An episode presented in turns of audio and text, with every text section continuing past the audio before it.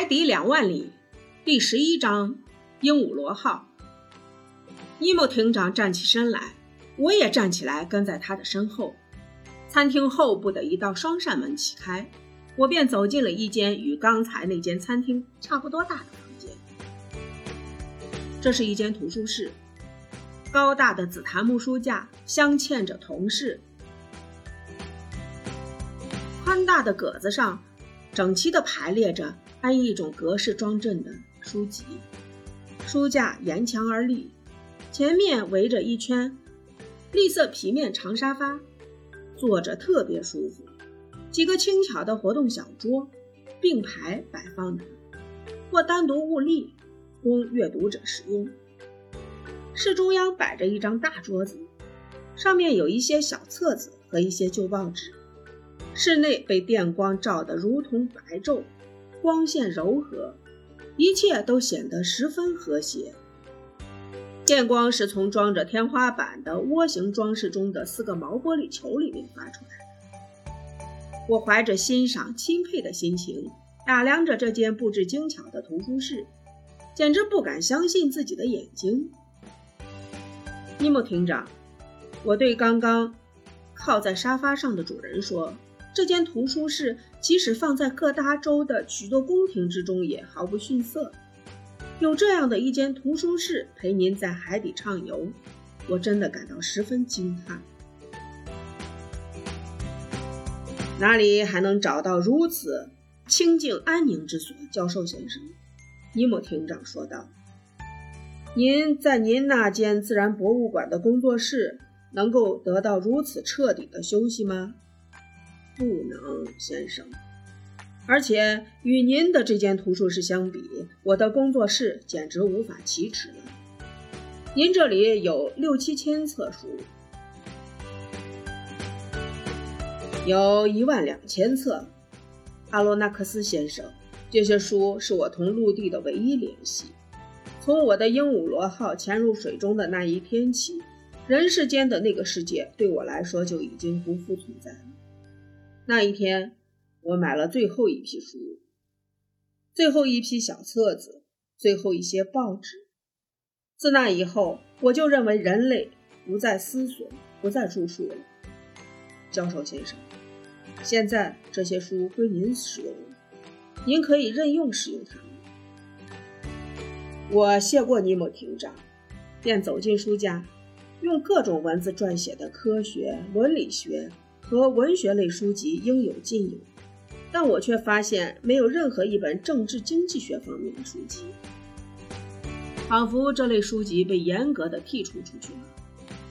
有一点颇为惊奇：所有的书籍全部不是分门别类的摆放着，也不管他们用何种文字书写的，就这么随意乱放，说明鹦鹉螺号的艇长能够随手取出一本书就来顺畅的阅读。在这些书籍之中，我发现了古代和近代的一些大师的杰作，也就是说，全部都是人类在历史、诗歌、小说和科学方面的最佳作品。从荷马到维克多·雨果，从索诺芬到米什莱，从拉贝雷到乔治·桑夫人，一个不缺。不过，在这间图书室里，最多的还是科学方面的著作，有机械学的、弹道学的、水文地理学的、气象学的、地理学的、地质学的等。这类著作与博物学家著作所占的比重相等。我知道平长的研究重点就是这些方面。我在书架上还看到了洪堡文集、阿拉戈文集。妇科、亨利·圣克莱尔、德维尔、沙勒、米尔恩、爱德华、卡特拉法热、廷德尔、法拉第、贝格洛、本堂神父塞奇、贝特曼、莫里上尉、阿加西等人的著作，还有科学院的论文集。几家地理学会的刊物等，全部都摆放着整齐划一。我的两卷本著作也放在了显著位置。也许正是因为这两卷书，我才受到了尼莫厅长的还算宽厚的款待。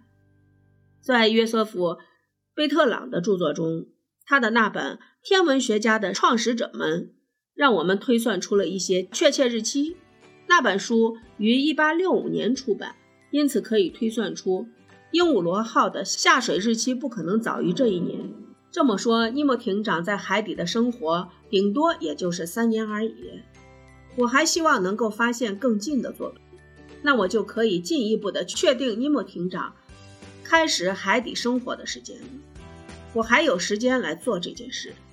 现在嘛，我在想鹦鹉螺号转一转。不想在此多做耽误，误了观赏奇妙景物的时间。先生，我对庭长说：“谢谢您让我随意使用这间图书室，这是一间科学宝库，我将好好利用它。”这儿不仅是图书室，尼莫庭长说，同时也是一间吸烟室。吸烟室？我惊叫道：“这么说，艇上可以吸烟吗？”“当然可以。”这么说来，先生，我禁不住要认为您同哈瓦那有过联系。没有任何联系，庭长回答说：“您抽抽这支雪茄看，阿罗纳克斯先生。他虽说不是来自哈瓦那，但您若是行家的话，您肯定会喜欢的。”我接过他递给我的雪茄，它的形状好似伦敦销售的哈瓦那雪茄，但却极像用金黄色的烟叶制成的。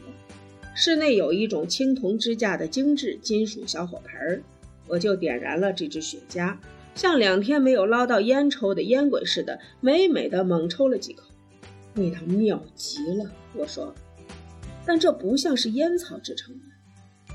没错，厅长回答说，这种烟草并非源自哈瓦那，也不是来自东方，这是大海提供的一物。哈，这是大海提供给我的一种海带。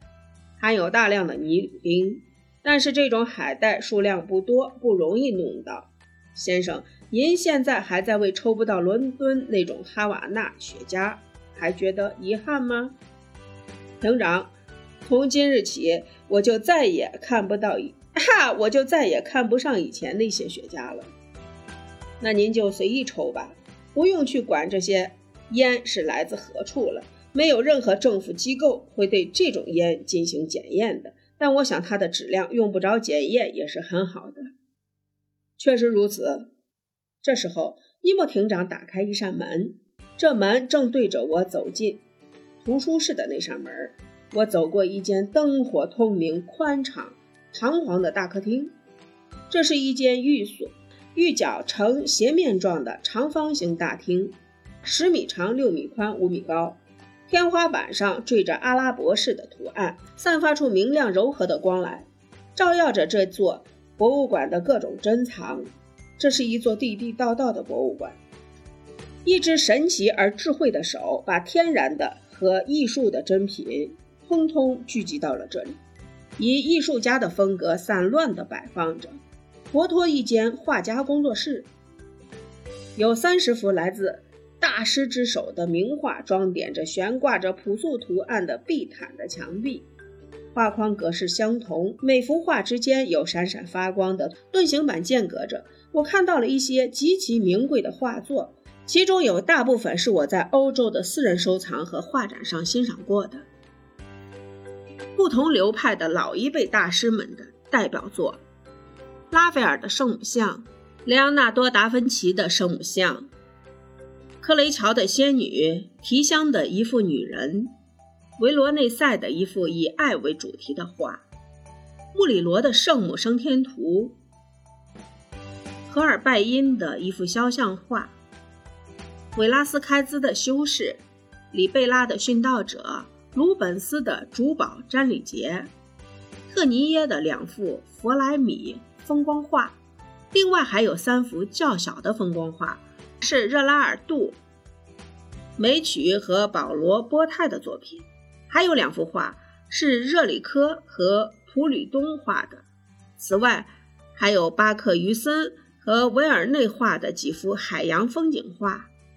现代画中有德拉克鲁瓦、安格尔、德康、特鲁瓦永、梅索尼耶和多比尼等画家的作品。屋角还放着几尊带底座的雕塑。接仿古作品比原件小，用大理石或青铜制成，品味不俗。鹦鹉螺号艇长事先就已经告诉过我，说我会被看见的东西惊得目瞪口呆。果不其然，我真的惊叹不已了。教授先生，这个时候，那个怪诞的艇长对我说：“请您原谅我不拘礼节的随便接待您。”也请您原谅这个厅里乱七八糟、很不整齐雅观，先生。我回答说：“我虽然并不想知道您到底是什么人，但您允许我把您视作一位艺术家吗？顶多也就是个业余爱好者，先生。以前我喜欢收集这些由人的手创作出来的美妙作品，那时我是个贪得无厌的寻觅者，是个不知道疲倦的搜索者。”因此而搜集了不少很有价值的作品。这是那片对我来说已经死亡了的陆地留给我的最后一批纪念品了。在我看来，你们的那些现代艺术家的也同古代的艺术家一样，全都是两三千年以前的人了。我把他们全都混在这里。再说，大师是没有什么年代之分的。那么这些音乐家呢？我指着韦伯。罗西尼、莫扎特、贝多芬、海顿、梅耶贝尔、卡罗尔德、瓦格纳、奥伯、古诺以及其他一些人的音乐家的乐谱说，这些乐谱全部散乱地放在一架大型管风琴上。这架大型管风琴占了厅内很大的一片地方。对我来说，尼莫厅长说，这些音乐家都是。俄尔普斯同时代的人，因为在死人的记忆中，时代的差别已经消失。我已经死了，教授先生，同您的那些在地下六六尺深处长眠的朋友们一样。尼莫艇长沉默不语了，仿佛陷入了梦幻之中。我动情地看着他，静静地在研究他脸上的奇异表情。他的臂肘倚在一张精美的雕花桌子的一角。没有再看我，仿佛已经忘记了我的存在似的。我不想打断他的沉思默想，便继续观赏厅内的丰富珍藏。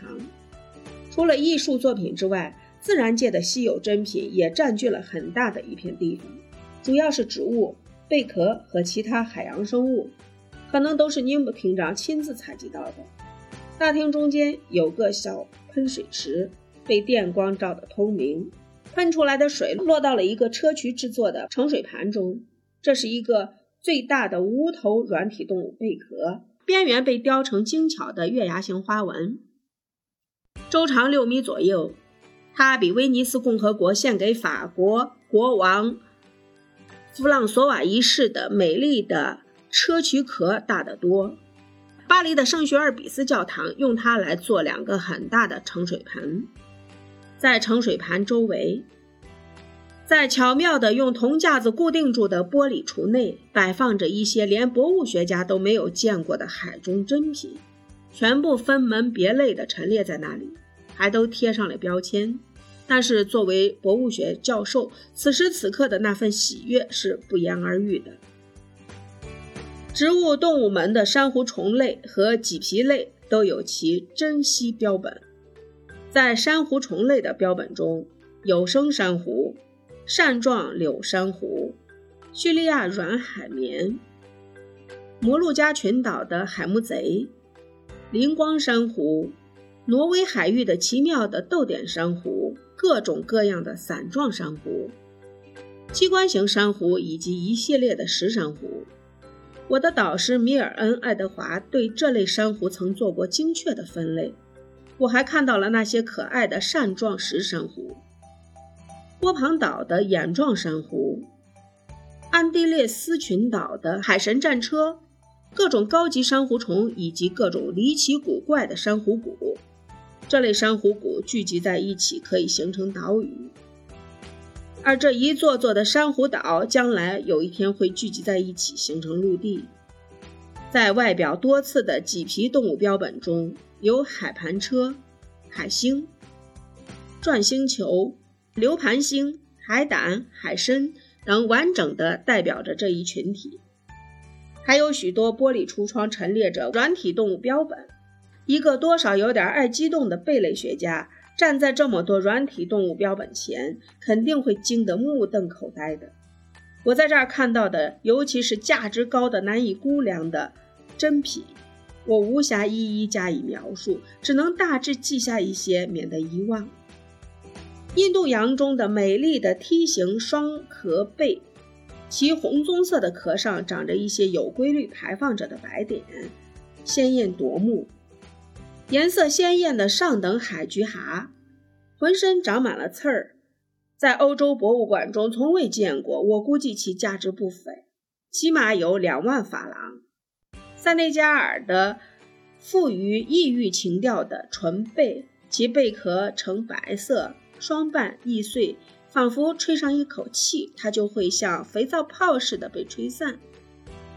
爪哇的几种喷水状贝壳。长着钙质管子，边缘有叶状褶子，是收藏家们的最爱。